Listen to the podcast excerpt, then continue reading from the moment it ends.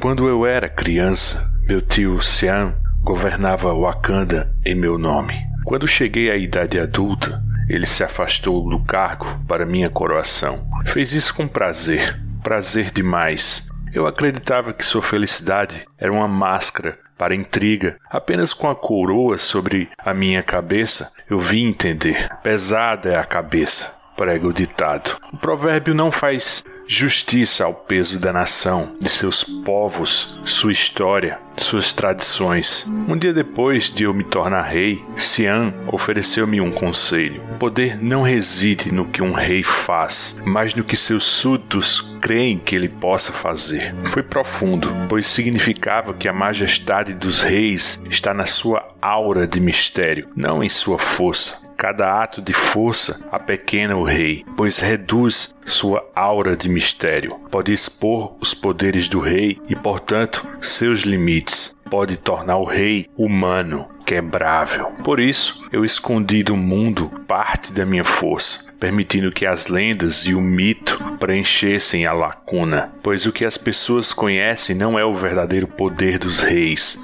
Hoje, meu tio Sian está morto, assassinado por outro rei. Eu o amava, mas gostaria que ele tivesse me falado não só do poder dos reis, mas da força do povo. Gostaria que tivesse me alertado de que a população também tem segredos, também guarda mistérios, também possui um poder próprio.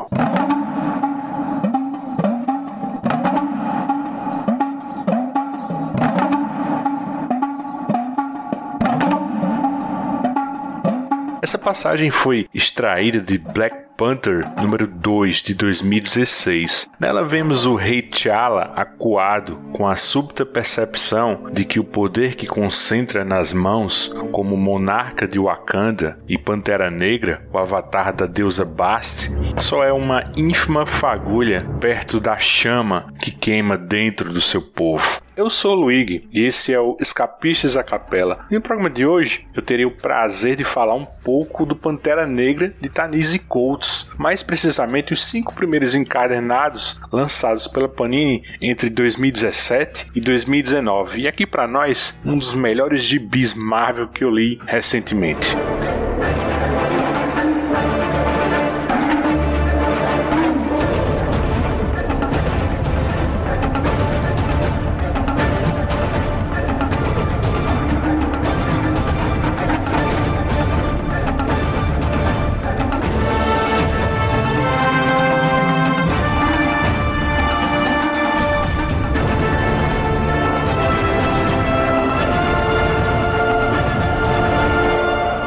Easy Paul Coates é um escritor e jornalista americano de 44 anos, natural de Baltimore, no estado de Maryland. Seu primeiro trabalho no jornalismo foi como repórter repórter do Washington City Paper. Entre 2000 e 2007, ele teve passagens no Philadelphia Weekly, no The Village Voice e na revista Time, mas ele só começou a se destacar de verdade entre os leitores foi quando virou articulista do The Atlantic, uma revista literária e cultural de Boston. Embora meu interesse sobre a escrita do Coates tenha surgido com a leitura do Pantera Negra dele, depois que eu vi que eu estava adorando o roteiro incendiário do Gibi, comecei a prospectar os artigos dele e o cara é bom. O cara é muito, muito bom. Ele escreve sobre questões culturais, sociais e políticas, particularmente sobre afro-americanos e a supremacia branca, né? Inclusive, no Atlantic tem um texto dele, quase como um editorial, falando sobre os motivos que o levaram a escrever a mensal do Capitão América. Dá para ler em português meu texto favorito do Coates. Ele foi reproduzido na revista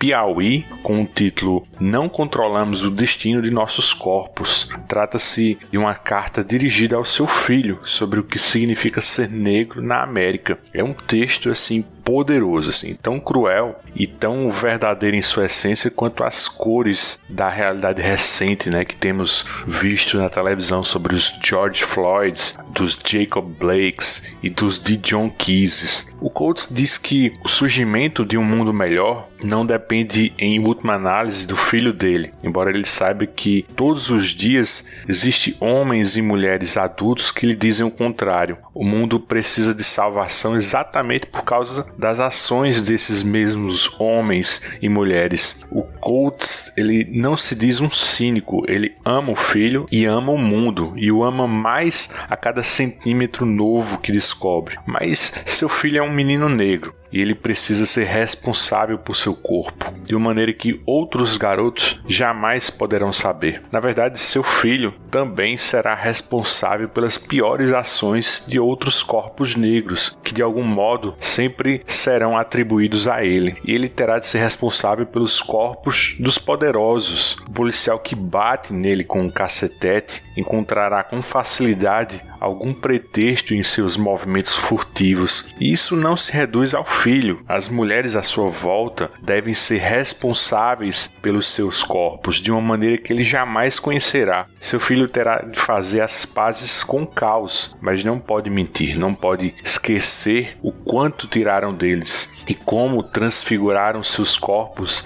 em açúcar, tabaco, algodão e ouro. O nome do filho do Tanisi Coates é Samori, em homenagem a Samori Toré, que lutou contra os colonizadores franceses na África pelo direito a seu próprio corpo negro. Samori Toré morreu no cativeiro como um rosto no fundo do poço, só que o Coates, ele acredita que existe sabedoria ali embaixo e essa sabedoria responde pelo que existe de bom na vida dele. A vida dele ali embaixo diz respeito ao seu filho. Depois que você lê esse texto, você percebe que a Wakanda é como o Samori, né? E o próprio Tanisi Coates é o T'Challa tentando guiá-la. Como eu disse, a íntegra dessa carta saiu na revista Piauí. Tá também linkada no post desse podcast.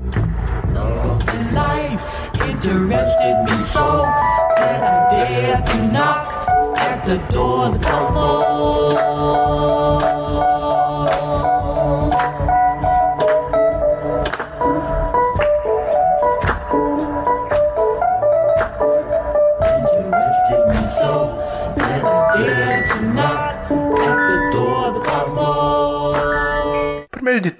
eu acho que qualquer pessoa pode escrever uma boa ficção sobre qualquer coisa, sobre qualquer tema, desde que o autor se prepare bem, que estude, pesquise, que invista numa boa construção de personagens e ambientação. Na literatura, por exemplo, Júlio Verne nunca foi um homem viajado e passou a maior parte da vida na sua França. E eis que ele fez descrições muito convincentes sobre viagens náuticas, né, sobre a vida marinha em 20 mil léguas submarinas, até mesmo o balonismo, né, em cinco semanas em um balão, sem nunca voar num balão, ou Okay ter estado na África, já que o plot era uma travessia no continente africano. Nos quadrinhos, Alan Moore provavelmente jamais esteve num pântano da Louisiana para descrever com tanta exatidão os charcos das locações da saga do monstro do pântano. Muito menos o Jason Aaron é um índio Lakota para te transmitir com tanta verossimilhança a sensação de injustiça social, de falta de perspectivas que a nação nativa americana enfrenta no quadrinho Scalpo. É isso. Qualquer um pode escrever sobre qualquer coisa, mas eu me pergunto, será que alguns temas não são melhor desenvolvidos? Digo, são trabalhados com mais estofo quando o autor está umbilicalmente conectado às complexidades do enredo? Será? Eu acho que sim. E no caso específico do Pantera Negra, de Wakanda, uma nação afrofuturista, cujas raízes filosóficas, estéticas e científicas estabelecem uma ficção científica apontada para um, um resgate das ancestralidades africanas eu acho que quanto mais o autor estiver envolvido, melhor para o leitor, para o espectador. Com certeza, em 1966, o Stan Lee e o Jack Kirby, quando criaram o T'Challa como coadjuvante no Quarteto Fantástico em The Fantastic Four número 52, deveriam estar antenados com o afrofuturismo, né, que havia surgido ali mesmo na década de 60, né, paralelamente à agitação da cultura beatnik. Né, um, um dos pioneiros do movimento afrofuturista foi o compositor de jazz, poeta e filósofo cósmico, o Sun Ra, que é o pseudônimo de Herman Poole Blount, nascido em 1914 na cidade de Birmingham, no estado do Alabama, nos Estados Unidos, e morreu em 1993, aos 79 anos. Por sinal, esse som que você está ouvindo ao fundo é dele, do Sun Ra.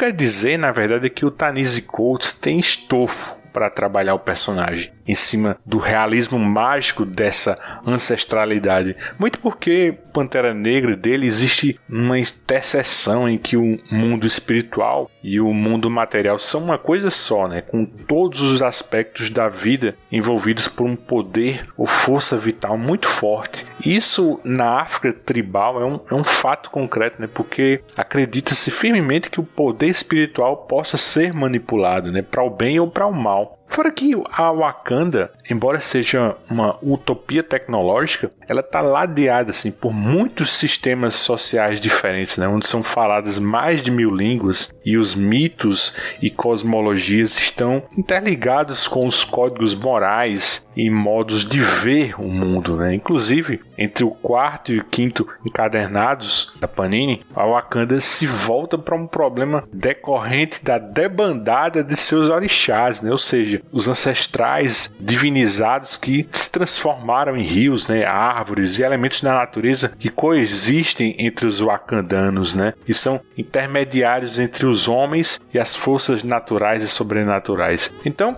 por ser algo muito fora da curva, né, Wakanda nem sempre trouxe boas relações com os países vizinhos, sobretudo porque o minério vibrânio, em sua versão mais pura, só é encontrado por lá, né, na jazida localizada bem no centro do país. Né. Esse metal decorre de um meteorito que caiu no lugar né, há 10 mil anos atrás. O vibrânio é um metal né, que absorve energia cinética e vem a ser a liga que compõe o escudo do Capitão América, por exemplo. No universo Marvel, entretanto, existe uma variação artificial chamada vibrânio antártico ou antimetal, que é uma forma instável do metal wakandano. Né? Ele é extraído na terra selvagem, mas ele é bem perigoso porque, além de ser instável, esse antimetal ele produz vibrações em vez de absorvê-las. Dizem que essas vibrações convertem qualquer metal que entre em contato com ele em líquido, incluindo o próprio adamantio, né, que no universo Marvel é considerado indestrutível e tem sua origem ligada à engenharia reversa do vibrânio. De todo modo, o Coates constrói uma história em que o vibrânio é um recurso imprescindível para Wakanda, mas é o povo acandano sua maior riqueza. Como eu dizia, sua maior riqueza mineral não é só cobiçada pelo Ocidente, né, como vimos em Quem é o Pantera Negra, né, do Reginaldo Rudlin e John Romita Jr., mas principalmente pelos países que fazem fronteira. Exemplo de Niganda, que está localizada ao sul e reivindica os campos de Alcama, no sul de Wakanda. Segundo a gente vê no, no mapinha no final do volume 1, Alcama é a região agrícola do reino de T'Challa e num passado remoto pertencia sim a Niganda. Mas vamos lá, qual é o plot desse Rondo Colts? A Wakanda que vemos é uma nação dividida, não é à toa o, o título do primeiro arco, né? uma nação sob os nossos pés. O título hereditário cerimonial de T'Challa, o Pantera Negra, vem sendo questionado. Assim, boa parte do povo não confia mais na capacidade dele depois dos eventos da minissérie Doom War, no qual um movimento arquitetado pelo Doutor Destino criou uma instabilidade política que expulsou momentaneamente a família real para ter acesso a toneladas de vibrânio e usá-lo para aumentar seus poderes místicos, né? Para ser honesto, eu nem sei se saiu isso aqui no Brasil, uma história bem rasinha, mas é referenciada por Coates como a primeira rachadura naquele papo de Wakanda se vangloriar de nunca ter sido invadida. Posteriormente, em Vingadores vs X-Men, um Namor investido assim com uma fração do poder da Fênix atacou Wakanda, ocasionando uma inundação de proporções bíblicas, matando milhares de pessoas. Isso pesou tanto que repercutiu inclusive na vida pessoal de T'Challa, né, já que sua esposa Tempestade é uma mutante e passou a ser vista no reino como uma persona não grata, por conta da associação dela com os mutantes do Quinteto Fênix, ainda que ela não tivesse nada a ver com as ações deles. Aí a última pá de cal que desestabilizou tudo foi quando Shuri, então rainha e Pantera Negra, tombou em combate rechaçando uma invasão de Thanos, né? Nesse ponto, T'Challa perde toda a sua credibilidade aos olhos dos súditos e passa a ser visto como um, um soberano incapaz de proteger seu reino, tanto de inimigos externos quanto internos. Ele inclusive ganha um apelido pejorativo dentro da cultura wakandana, né, que valoriza acima de tudo a família. Eles me chamam de Haramufol, o rei órfão, mas eu não esqueci meu nome. Eu sou Damisa Sark, o Pantera. Meu nome é minha natureza. Eu posso rastrear alguém em meio ao vento e à chuva, pois rastreio não o corpo, mas a própria alma de minha presa.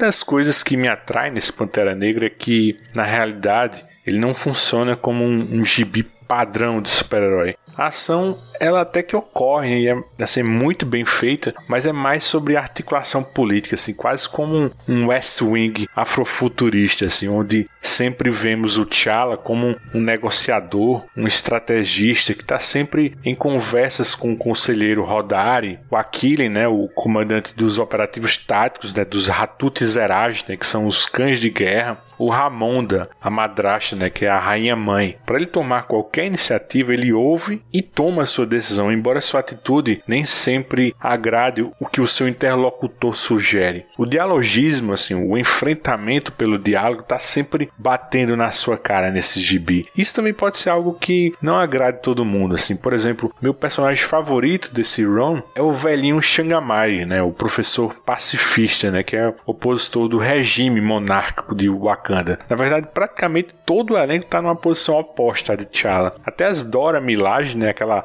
a guarda real feminina de elite, né, que por meio das personagens Ayo e Aneka, elas se rebelam, né, por também acreditarem que o seu reino tem sido negligente com o povo, especialmente com as mulheres brutalizadas nas áreas mais remotas do reino, né, mulheres sendo exploradas por homens de poder. Aí nesse cenário do Colts é difícil você enxergar assim, um vilão, vilãozão, né? Eles até que existem, é claro. É uma facção que deseja a queda do regime chamado de o povo, que é liderada por Teto e Zenzi, que são dois personagens místicos, né? Eles têm motivações justas, mas eles se perdem quando começam a radicalizar e causa assim a, a morte de inocentes. Meu arco favorito, na verdade, é o da Shuri, né? Eu, eu disse que ela tinha morrido depois daquele ataque de Thanos, não foi? Foi. Mas lembra também que eu, eu reproduzi ainda agora uma fala do T'Challa, em que ele afirma que pode rastrear uma alma. Pois bem, ele percebe que não consegue localizar a alma de Shuri no além-vida deles, né? Onde permanecem todos os Panteras Negras. Então, ele descobre que Shuri está presa em um estado chamado morte-viva, né? E seu espírito partiu para o Djalia, a dimensão da memória de Wakanda. E aí, meus amigos, é aqui que a gente vê o Tanise Coates se divertindo, né? Quase num nível onírico, assim como o Neil Gaiman costuma fazer em Sandman, né? Sendo historinhas como a de Nada em Casa de Bonecas. O que eu quero dizer é que o, o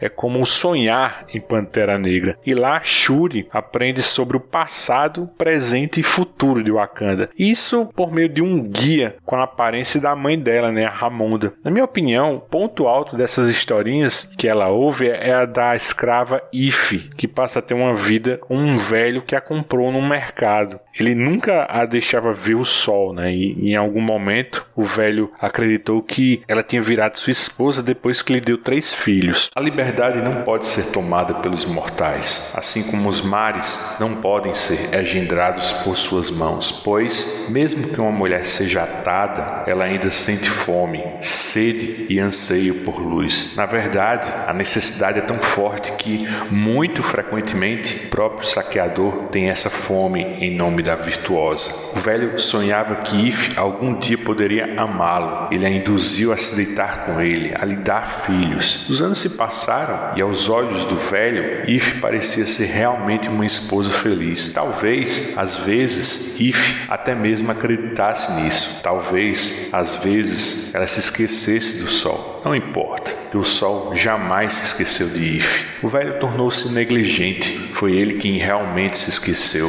ou talvez não tenha se tornado negligente. Talvez não tenha se esquecido. Talvez apenas sentido a fome, a sede e o anseio. Talvez ele simplesmente soubesse que não há punho amplo bastante para esconder o sol.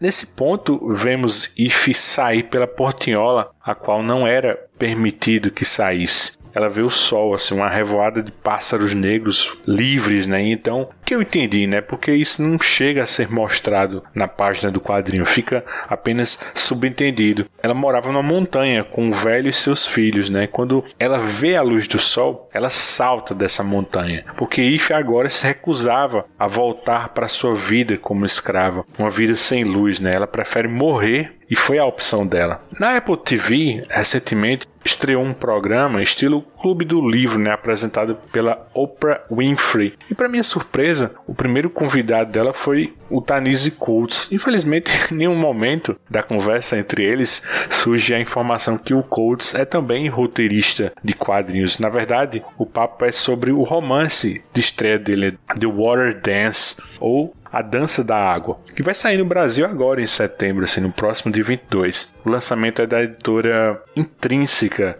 e o enredo é ambientado no século XIX, numa decadente fazenda de tabaco na Virgínia. O protagonista é um escravo chamado Iran Walker, com uma memória prodigiosa, né, provavelmente super-humana. Ele é filho ilegítimo do dono dessa fazenda e, pelo que eu entendi, trata-se de uma história de fuga. Eu acho que tão logo assim seja lançado, eu, eu pretendo ler, como vai sair em versão Kindle, no próprio dia que sair, eu, eu já começo minha leitura. Inclusive, esse livro já vem sendo eleito como um dos melhores livros de 2020 pela revista Time. Se for isso tudo mesmo, quem sabe rende outro escapistas a capela sobre o Colts. Quem sabe, né, acompanhar até um comentário sobre o run do Capitão América dele, né? O que é que vocês acham? Bom, voltando a Shuri, em algum momento ela emerge do Djalia e volta ao seu corpo no mundo real, em Wakanda. Só que bem mudada, né, como uma sacerdotisa, assim, um receptáculo das histórias, com um puta visual legal, assim. Eu adoro o que o Coates faz com a personagem. Ela é sábia, ela é enigmática, assim. Desafia a inteligência de T'Challa, mas sem aquela pegada boba, né? Acho que millennial do filme. Ela é alguém agora que sabe mais que todo mundo, né? Mas no nível, assim, de sabedoria mesmo, assim, de experiência. Não é, assim, naquele nível científico, high-tech, né? Conte-me uma história pequenina, porque ao fim e ao cabo, apenas a história importa. Conte-me, conte-me sua história, mas não seja ludibriada por ela.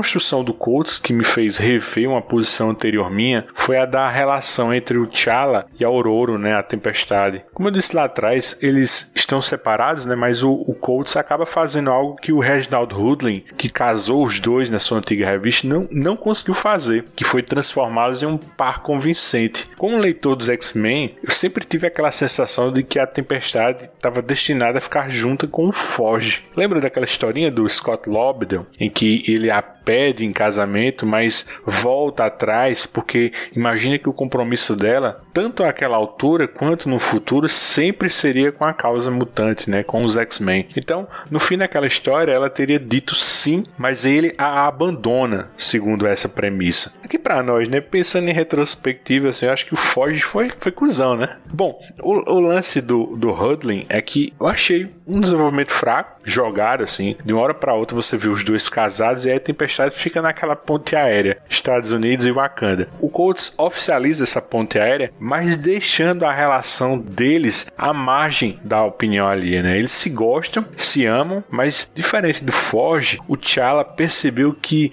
ele jamais poderia privar o Ororo do mundo dela. E o vínculo dos dois jamais poderia ser maior que o vínculo do T'Challa com Wakanda. Uma causa maior pode ser maior que eles dois. E tá tudo bem, porque isso poderia ser mais forte do que duas alianças, uma formalidade pública como casamento. Daí, o que eu achei curioso nisso? Lembra da carta que o Coates fez ao filho? Em dado momento, ele fala algo ao Samori que lembra muito o que acontece com T'Challa e Aurora. Nada entre nós foi planejado, nem mesmo você. Tínhamos ambos 24 anos quando você nasceu, idade normal para a maioria dos americanos, mas entre nossos colegas de classe éramos classificados como pais adolescentes. Sentimos um sopro de medo quando frequentemente nos perguntavam se pretendíamos casar. O casamento nos era apresentado como um escudo de defesa contra outras mulheres, outros homens, ou a corrosiva monotonia de meias sujas de lavar louça. Mas sua mãe e eu conhecíamos muita gente, muito mesmo, que tinha casado e abandonado um ao outro por muito menos. Nossa verdade sempre foi a de que você era nossa aliança de casamento. Nós o tínhamos convocado para fora de nós mesmos e você não teve direito a voto. Mesmo que fosse só por esse motivo, você merecia toda a proteção que pudéssemos oferecer. Tudo mais estava subordinado a esse fato. Se isso soa como um ônus, não deveria. A verdade é que devo a você tudo o que tem. Em algum ponto, a revolução armada termina, mas ela continua sempre na forma do diálogo. E eis que Wakanda vira uma espécie de monarquia parlamentarista, como a da Inglaterra, e o Pantera Negra continua sendo seu monarca. Mas seu poder é limitado agora, assim, ditado por um conselho tribal de lideranças espalhadas por toda Wakanda. Sobre a arte, o primeiro volume é do Brian Stelfreeze, né? Ela é linda de morrer você consegue ver que a Wakanda dele é uma perfeita dicotomia entre o velho e o futuro, né? E o traje do Pantera, embora tenha a modinha dos Danitas, né, que eu detesto, né, o uniforme materializar assim, né, do nada, né, instantaneamente, diferente do cinema, na página, isso funciona muito bem quando a máscara dele se materializa. Na verdade, o gráfico lembra muito aqueles padrões gráficos das caixas maternas do Quarto Mundo, né, de Jack Kirby. Os outros artistas seguem essa mesma assinatura visual. Primeiro com o Chris Sprouse, do Tone Strong, né, com o Alan Moore. Depois tem o Wilfredo Torres e o Leonard Kirk. O que eu não gosto é a opção da Panini de publicar esse material naqueles encadernados Nova Marvel, né, capa dura, com a lombada no padrão branco poderiam ter saído como TPzinhos cartonados, né, como esses que têm saído do Demolidor, do Cavaleiro da Lua, um preço mais acessível, especialmente numa periodicidade melhor. O que eu sei é que você precisa dar uma chance para esse gibi do Pantera Negra e deixar-se encantar com essa história sobre orgulho, sobre poder e sobre resistência. Nem todos foram criados com expectativas reais e grandes possibilidades. E para os desafortunados, nós oferecemos um lampejo de um mundo sem amarras, uma trilha desimpedida. Nós somos o que eles poderiam ter sido o que ainda podem ser.